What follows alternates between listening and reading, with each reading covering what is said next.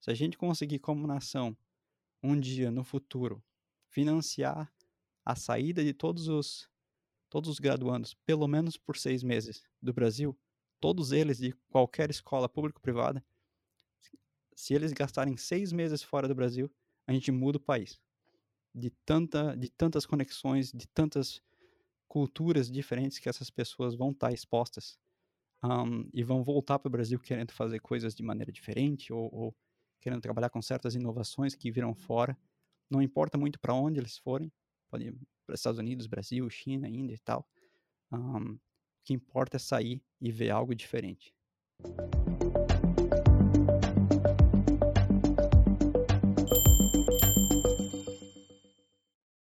Olá, bem-vindo, bem-vinda ao Espaço Recíproco. Estamos iniciando uma nova série hoje com pessoas brasileiros que de alguma maneira estão conectados com o Massachusetts Institute of Technology, of, o MIT. A gente vai começar a nossa conversa de hoje com uma presença ilustre, que é o Vitor Pamplona. O Vitor, ele é de Gaspar, interior de Santa Catarina. Depois ele estudou engenharia na Universidade Federal do Rio Grande do Sul, onde também fez seu mestrado, seu doutorado, com um estágio sanduíche no MIT. Durante esse estágio, ele criou uma tecnologia para realizar testes de visão por meio de smartphones, que resultou depois na criação de uma empresa chamada iNetra. Na iNetra, é, que opera na região de Boston, nos Estados Unidos, ele trabalha na tríplice fronteira entre a ótica, a ciência da computação e a ciência da visão, desde pesquisas básicas até produtos que estão inseridos no mercado.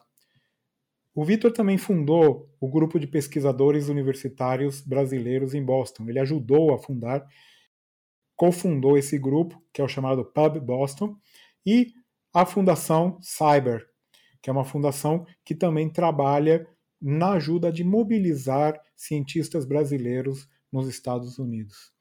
É, mas a história dele não começou aí. Ele fundou a sua primeira empresa quando ele tinha 15 anos de idade e contribuiu imensamente para a comunidade de software livre no Brasil.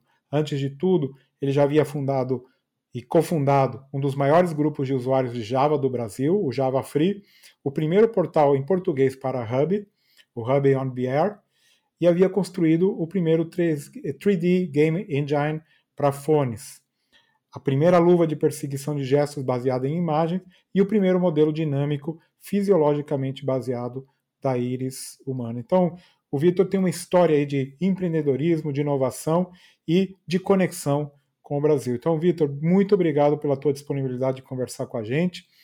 É, queria saber primeiro, a gente se encontrou recentemente, está muito frio por aí. É, a gente tomou um café e estava bastante gelado. Continua frio por aí?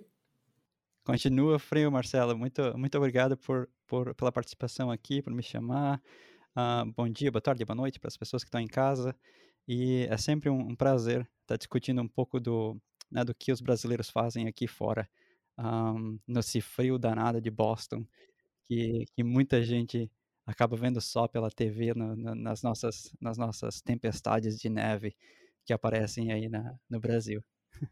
Muito bom, Vitor. Então, queria que você comentasse um pouco essa tua incrível trajetória. Como que foi o caminho aí é, do interior aí de Santa Catarina até chegar a ser empresário em um dos ambientes mais competitivos do mundo, que é aí a região de Boston, nos Estados Unidos. Pois é, a, tudo começa lá em Gaspar, né, que, é, com, os, com, os, computadores da época, tentando trabalhar um, e, e, criar alguma coisinha mais, mais inteligente do que né, um processador de texto na época.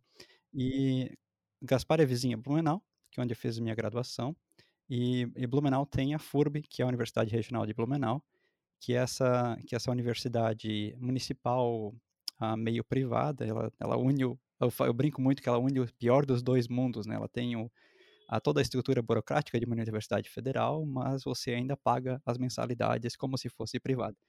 Então você acaba ficando naquele, naquela dança e Blumenau é muito conhecido Brasil afora por ser um centro de computação. Né? Então, existem muitas empresas, tanto que a gente brinca que tem mais empresas de software do que padarias na, na cidade. E isso tudo nos ajudou muito a fazer essa, essa concepção inicial do que seria né, algo interessante para ser investido em, em, sistemas, em software e tudo mais. E de onde né, você mencionou, uh, nós chegamos a fazer a, a nossa, nossa game engine uh, para dispositivos móveis, né, uma, um motor de jogos lá em 2005. Não existia iPhone, não existia Android, não existia nada disso. A telinha era de 2 centímetros, 2 por 2 do telefone celular. E eu lembro que uh, né, eu levei três meses para fazer algo, se desenhar em 3D naquele telefone, né? Que hoje em dia você faz em, em, duas horas, você tem um modelinho super legal nos telefones modernos. Uh, fiz o meu mestrado, meu mestrado é basicamente uma, um resumo de como que a fisiologia e a anatomia do olho funciona e como traduzir esses, esses conceitos biológicos né, para uma análise matemática, para ser utilizado em computação gráfica, na, na visualização de animação de faces humanas que na época, lá em 2008, estava em alta, né? A gente tinha os, os filmes que saíram na época, era o Shrek, aqueles, aqueles filmes onde as faces tinham uma expressão muito, muito diferente do que era antigamente, muito porque esses algoritmos novos estavam chegando e determinando características faciais que, que né, na época eram super modernas. Hoje em dia nem é tanto, mas, mas na época eram super modernas. O que me deu essa exposição muito grande para conceitos de anatomia, fisiologia, e tanto que eu li muito mais papers dentro de biologia do que de computação. É muito difícil chamar minha tese de uma tese computacional, pô, apesar de ter um modelo computacional ali por dentro. Mas todo o contexto, conteúdo, ele é biológico. E quando nós chegamos no MIT, né, tanto eu quanto meu orientador, o professor Manuel da, da URGS, um, a gente começou a trabalhar nessa área de, de ótica com o professor Ramesh daqui do, do MIT Media Lab, e nessa hora foi o que o professor daqui detectou esse nosso con con né, esse conteúdo que a gente tinha trazido do Brasil, do, do, conhecimento do olho humano, e disse: Olha, por que, que vocês não trabalham com uma estratégia nova que existe em, em computação gráfica, que é essa ideia de você tira uma foto e você pode refocá-la depois do que você tira a foto. É um conceito chamado light field, que uh, né, era super novo na época, tinha até alguma uma câmera chamada Lightroom que, que saiu na época que né, mudou toda a nossa percepção sobre esse, esse campo. E basicamente o que eu e o Manuel começamos a entender é como reverter essa equação, né, de ao invés de refocar uma foto, você refoca o olho. E aí, por refocar o olho, você entende quais são os, os parâmetros refrativos do olho e com isso você pega o, o grau do óculos. Foi assim que a gente conseguiu unir né, três campos de pesquisa que são de tão diferentes uns dos outros, né? Essa, esse trabalho acabou sendo o, a parte core da minha, da, do meu PhD e acabou virando a empresa que chama Inetra hoje em dia.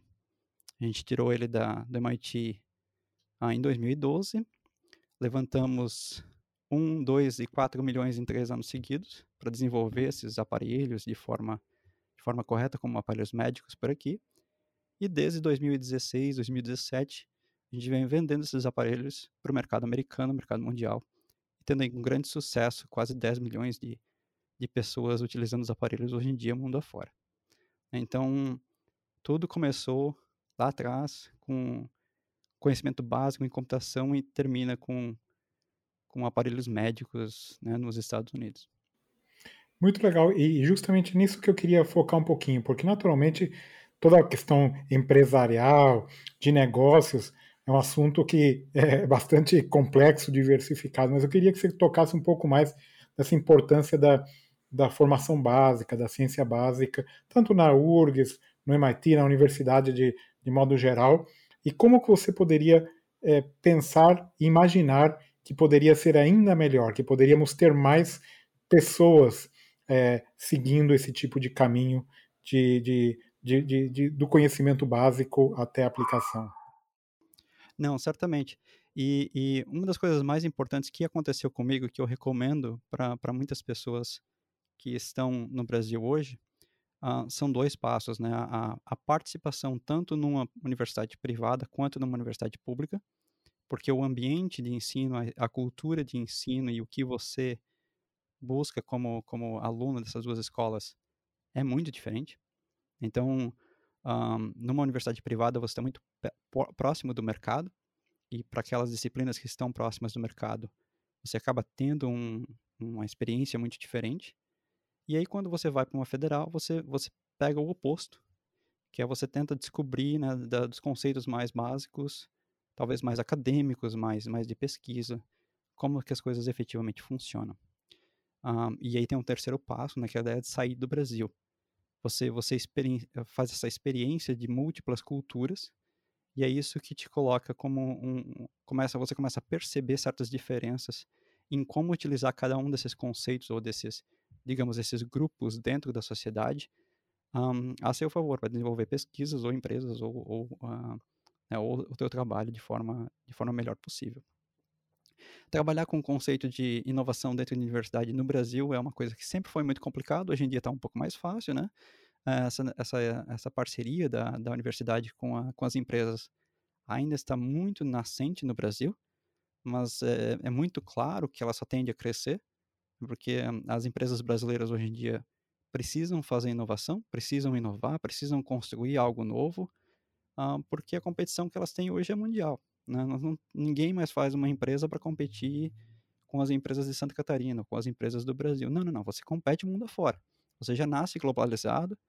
A Enetra, por exemplo, nasceu com sede no Brasil, porque eu estava no Brasil na época que a gente se, se formou, num, uh, aqui em Boston e na Índia. A gente tinha três sedes com três pessoas na empresa, um em cada país. E a gente conseguiu usar né, o, o Brasil para desenvolver software, porque o Brasil é super bom nesse, nesse, nesse, nessa, nessa área. Os Estados Unidos para desenvolver o hardware né, e, e, determinar o, o, a, a cadência de novas versões de hardware era muito importante na, na época. E a Índia para fazer os testes lado a lado. Que eles têm institutos de pesquisa de visão um, super sérios por lá que conseguem fazer esses testes lado a lado muito melhor do que qualquer centro de pesquisa, até mesmo aqui nos Estados Unidos. Então, você juntar essas, essas características diferentes começa a, a ter uma atratividade muito grande, não só para você como carreira, ou como pesquisa, ou como produto que você está desenvolvendo. Muito legal. E explica então um pouquinho mais o que vocês fazem, porque você mencionou rapidamente, eu tive a oportunidade de conversar com você e tal. É, conta um pouco dos produtos e quais são as tendências para o futuro. Né? Eu aqui é, no nosso dia a dia. Estava justamente pensando em você outro dia. Eu marquei uma, um exame aí de, de fundo de, de retina, aquele exame chato, não sei o quê. Falei, será que eles desenvolveram algo para isso mais fácil? Pois é, pois é. O nosso, o nosso objetivo final de empresa mesmo é tentar fazer o exame de vista completo na casa da pessoa. Então, todos os exames que você faz com o médico na frente de você, um, no futuro é muito provável que você vai conseguir fazer em casa. Um, né, falando nesse, nesse lado, a gente consegue resolver hoje o primeiro problema, que é esse problema de medir o grau do olho para óculos, que não é a única não é a única medida que sai de um exame de visão, mas é a, é a medida principal para os óculos, né? Então essa medida hoje já dá para fazer em casa, certamente, sem problemas nenhum. Uh, um médico pode estar online, por exemplo, revisando e, e te mandando a prescrição para um, um sistema de telemedicina, por exemplo.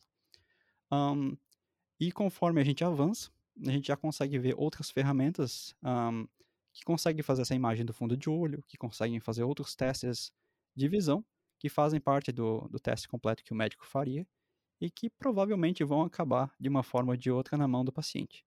Né, que ele poderia comprar, fazer em casa, ou alugar, fazer em casa, ou fazer numa lojinha.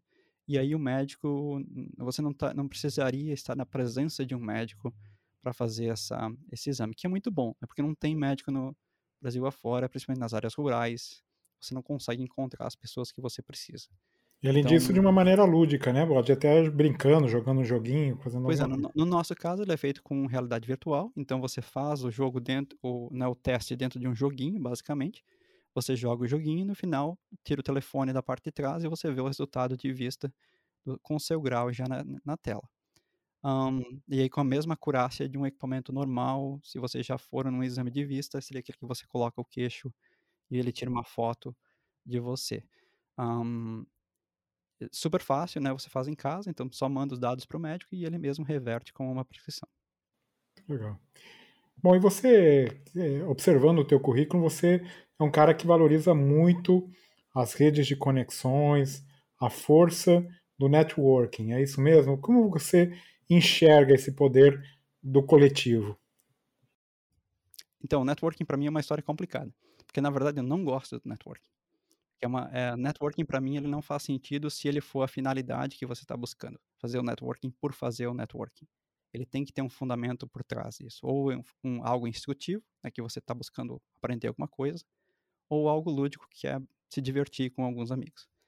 E nesse, nesse contexto que a gente montou o Pub Boston, né, que, é, que é muito atinge muito os dois. Você a, a ideia do Pub Boston é reunir os brasileiros em Boston, que fazem pesquisa, então normalmente mestrandos e doutorandos, uh, postdocs, vêm para os eventos, uh, a gente se encontra cada, na última sexta de cada mês, e normalmente existe uma ou duas apresentações dos pesquisadores sobre o que estão fazendo para os outros pesquisadores. Né? Totalmente multidisciplinar, então normalmente se tem uma apresentação de engenharia e uma de, de biologia ou das áreas médicas, e, e, e, muito do que se discute ali é em relação àquelas, àquelas palestras. Mas você atinge o networking, você reúne os brasileiros, né, e no, normalmente a gente vê por volta de 100 pessoas na plateia, né, porque um, eles querem se conhecer, eles querem comer coxinha, que é obviamente esse lado lúdico que, que tem que ter, as pessoas têm que se divertir, tem que ter uma, alguma coisa para conversar.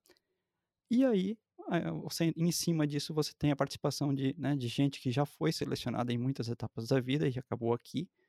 Um, então faz sentido eles se conhecerem, montarem relações e, e quem sabe se ajudarem tanto aqui quanto no Brasil quando voltarem, né?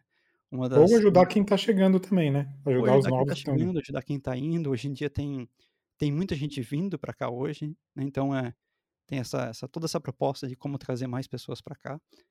Um, mas antigamente, não, o nosso maior problema era como retornar para o Brasil de forma correta.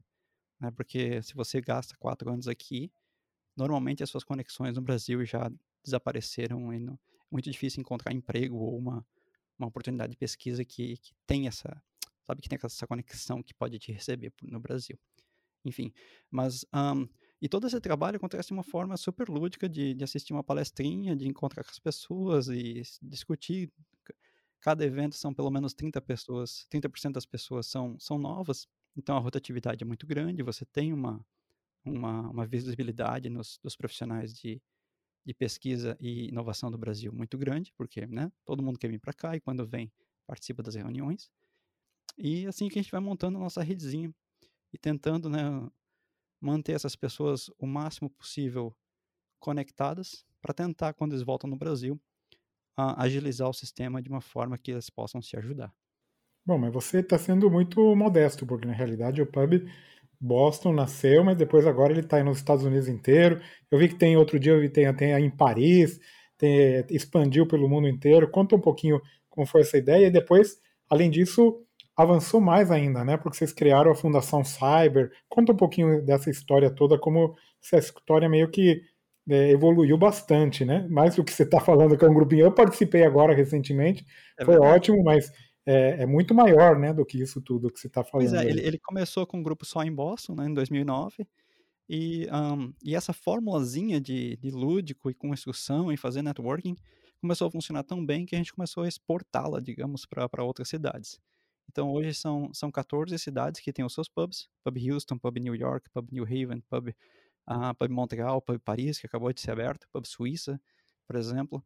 E, e né, esses pubs se comunicam, quando as pessoas viajam, eles vão uns nos pubs dos outros, um, e cria esse relacionamento muito grande, né? Um, e devido a essa, a essa exposição de várias cidades, esse, essa descentralidade da, de, de organizar esses pubs, a gente acabou montando a Cyber Foundation, que é basicamente uma entidade formal, non-profit aqui nos Estados Unidos, que ajuda a gerenciar e ajuda a manter esses pubs de forma ativa, garante que eles tenham, né, o, o próximo líder já ter sido escolhido e tal, tem, tem um certo treinamento da organização que, que está fazendo os eventos, e por aí vai. Eles são quase sempre independentes, mas a Cyber ajuda todos eles de forma uh, financeiramente e de, de, de, de treinamento de talento, para simplesmente, sabe, manter esse grupo ativo. Porque uma das coisas que a gente mais teve dificuldade ao longo dos anos é efetivamente manter um grupo desse, né, nos, nos nossos 12 anos, ativo o tempo inteiro.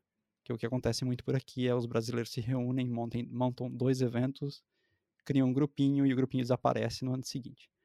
É, isso já aconteceu uh, dezenas de vezes enquanto nós estivemos por aqui.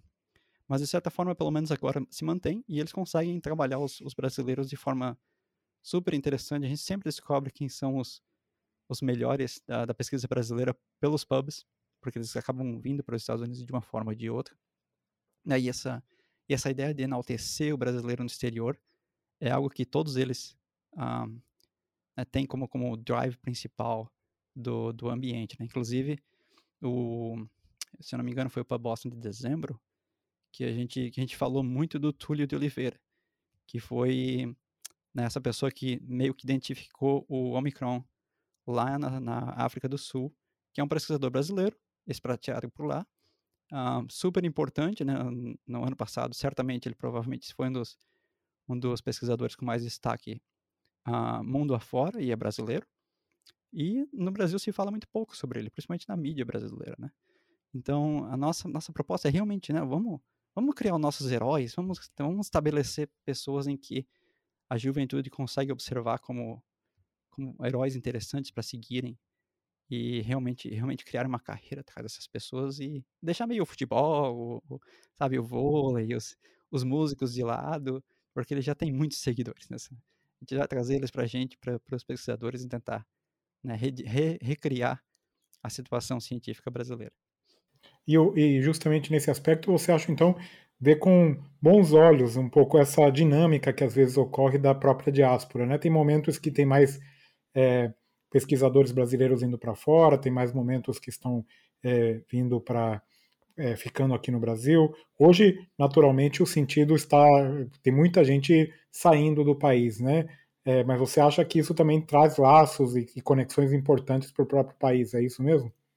Sim, sim. Uh, inclusive, eu acho que na verdade não importa se, a, se o brasileiro fica no Brasil ou não. No final, ele é sempre um brasileiro. É muito difícil você principalmente os mais velhos como a gente, sair do Brasil depois de uma certa idade, de 26, 27 anos, você não vira um, um canadense, um americano do nada. Você ainda é brasileiro e vai ser brasileiro por um, um bom tempo, né? Então, tudo que, tudo que eles fazem acaba impactando o Brasil de uma forma ou de outra. Né? Então, uh, nesse momento, há muita gente saindo do Brasil, mas já teve momentos em que o Brasil capturava muita gente, inclusive estrangeiros, e, e esse ciclo vai se, né, vai se, vai se girando e o que eu sempre falo para os, para os brasileiros, principalmente os graduandos, é encontrem uma forma de sair do Brasil. Se a gente conseguir como nação, um dia no futuro, financiar a saída de todos os todos os graduandos, pelo menos por seis meses, do Brasil, todos eles de qualquer escola público-privada, se eles gastarem seis meses fora do Brasil, a gente muda o país. De, tanta, de tantas conexões, de tantas culturas diferentes que essas pessoas vão estar expostas um, e vão voltar para o Brasil querendo fazer coisas de maneira diferente ou, ou, querendo trabalhar com certas inovações que viram fora. Não importa muito para onde eles forem, pode ir para Estados Unidos, Brasil, China, Índia e tal. Um, que importa é sair e ver algo diferente. Eu acho que a experiência cultural é absolutamente fundamental para um, uma abertura né, da cabeça, para uma abertura da vida. Então, eu queria que você comentasse aqui alguma sugestão justamente para esses é, jovens que sonham em estudar aí no MIT, empreender, no momento meio que o mundo meio está meio complicado, né? Para pensar em algo é, é, bastante idealizado. Conta um pouquinho aí alguma sugestão que você geralmente dá, além dessa que você já falou de, de sair e explorar o mundo de alguma maneira geral. Uh, certamente, né? Então, uh, se você se você pensa, se você, por exemplo, já está numa numa uh, escola de ensino médio, por exemplo, no Brasil, e você quer entrar no MIT como aluno de graduação, há muito o que ser feito, né? Porque a sua competição é muito forte daqui. Um, e certa, mas certamente existem possibilidades, existem pelo menos, cada ano são pelo menos 10 ou 12 brasileiros que chegam uh, para a graduação no MIT. Então, é possível, né? Não é impossível, só que vai ser, vai ser um pouco difícil. Vale muito aquelas, aqueles, aquelas contribuições extracurriculares que você consegue fazer enquanto ainda é jovem, antes, antes dos, dos 17. Né? Então, qualquer atividade com ah, fundações ou organizações voluntárias, qualquer trabalho na área de, na área de trabalho que você já está querendo fazer. Se você é de informática, é super fácil, né? qualquer programinha que você fizer é muito bem visto pelo MIT. Mas também não, não é isso, né? O MIT, essas escolas de elite, eles adoram trazer pessoas e escolher de forma subjetiva com contextos diferentes. Alguns anos atrás, teve uma pessoa que entrou no MIT só porque, na, na engenharia do MIT, só porque ele era um chefe de cozinha, com 17 anos. Então, não tinha qualquer outra, sabe, não, você não precisa ser bom em matemática para entrar em engenharia. O fato de que ele era, tinha aquele conhecimento de chefe de cozinha já foi o suficiente para eles aceitarem ele por aqui. Então, ter essas, essas características um pouco extracurriculares são super importantes, né? Um, se você vem já no mestrado, no doutorado, aí é tudo sobre papers, é sobre, sobre atividade de pesquisa que você já consegue fazer no Brasil. Um, conexões, então, começam a ser mais importantes, né? Se você consegue mandar um e-mailzinho para um professor daqui com alguma coisa que você fez no Brasil que é interessante e ele respondeu, já é um bom, já é um bom sinal de que você tem uma chance de vir para cá. É, nesse caso, né, tanto de mestrado quanto de doutorado, o relacionamento é chave, é o professor que decide. E um, se você conseguir conquistar um deles, aí é super fácil vir. Um, e no caso, né, no, no, brasileiro, claro que o, o, mais difícil é sempre bolsas, né? Então, hoje em dia são eh, você tem a, tanto o CAP CNPq que historicamente tem tem entregado bolsas no Brasil, mas se você está em São Paulo, a FAPESP tem, tem muitas bolsas interessantes, e fundações privadas, a Lehman, a Fulbright, a, a Serra Pilheira, são, são todas as fundações que, que ajudam alunos de uma forma ou de outra a, a conseguirem esse dinheirinho para ir para fora, né? Não precisa ser muito, mas, mas já é um bom, um bom, um bom começo. Principalmente se você vir uma forma temporária, digamos para três meses ou seis meses, já você já consegue criar conexões suficientes para voltar e ficar um ano, dois anos estudando no mestrado, no doutorado, no pós-doc, uh, por aqui ou, claro, em qualquer lugar do mundo também.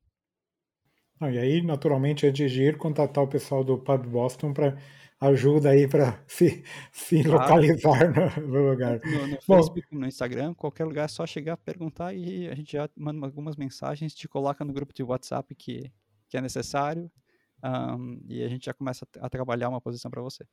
Muito legal, Vitor. E queria que você recomendasse um livro, um podcast, uma série, canal no YouTube, qualquer coisa que vier aí na sua cabeça. Então, uma das. Se você é mais jovem, algo que eu, que eu sempre recomendo é o, o, o Guia do Mochileiro das Galáxias, que foi o livro que abriu a minha cabeça para ciências de forma geral. Né, se você tem, ainda está tentando escolher para onde vai, aquele livro ali é, um, é super, uma, uma leitura super engraçada, super uh, fácil de ler e, uh, e sempre ajuda nessa, nessas instruções. Hoje em dia tem muito YouTube, né? Então um, tem algo que nos últimos cinco anos eu tenho seguido muito de perto, que são todas essas criptomoedas e, e tudo mais. Não pelo, pela razão econômica que elas criam, mas pelo fundamento, pela fundamentação de computação que elas têm, que, que eu acho realmente que vai mudar muita coisa. Então, um dos, um dos uh, podcasts aí mais interessantes nessas áreas é um que chama What Bitcoin Did, que é muito generalista, mas explica exatamente como que como que você deveria observar essas novas tecnologias que estão vindo. E mais importante, né, no nosso caso, se você for de computação, como que você consegue explorar na sua própria carreira esses, esses tipos de tecnologias. Então ele abre as portas para muita gente que está chegando nessa, nessa área. Legal.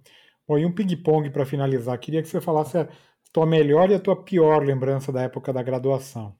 Oh, uau. Só graduação ou pós-graduação também? Pode ser pós-graduação também. Não, acho que a melhor lembrança da foi na graduação ainda, a gente fez uma gincana entre os, entre os alunos de computação de todas as, todos os semestres e dentro da FURB, e foi uma das melhores coisas que eu já participei em termos de fazer os relacionamentos. Né, então, desde lá da época atrás, eu já estava trabalhando com essa, com essa visão. E essa gincana foram campeonatos de vários esportes né, durante seis meses. Então, um final de semana era vôlei, um outro final de semana era futebol. A gente dividiu o curso de computação em 12 ou 13 times. E aí só, você só competia com o mesmo time em todas elas. E no final ganhava lá um, uma viagem para o Congresso Brasileiro de, de, de Computação, nesse caso. Uh, não é um prêmiozinho simples, mas, mas o objetivo era realmente conectar as pessoas. E funcionou muito bem.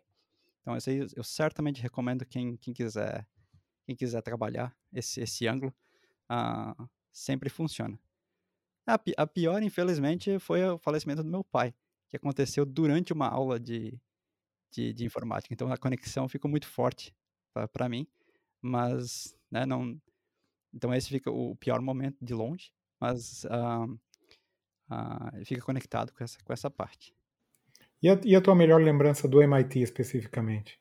No MIT, a, a principal coisa que ele me, ele me deu essa visão em que os que é muito centrada no Media Lab, não, não necessariamente no MIT como um todo, mas de você ter visitantes no, uh, no laboratório de pesquisa o dia inteiro.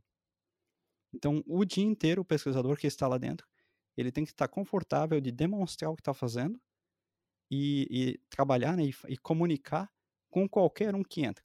Como o laboratório é aberto, qualquer pessoa de classe média que está por aqui visitando pode ir lá ver o que as pessoas estão fazendo. E, né, e essa, essa disposição por explicar não existe em outros lugares. É de você que tra traduzir aquele conteúdo super técnico e você está fazendo algo, algo super simples para qualquer um entender. No meu caso, eu tenho que fazer um teste de visão com a pessoa que está na, minha frente quase todo dia.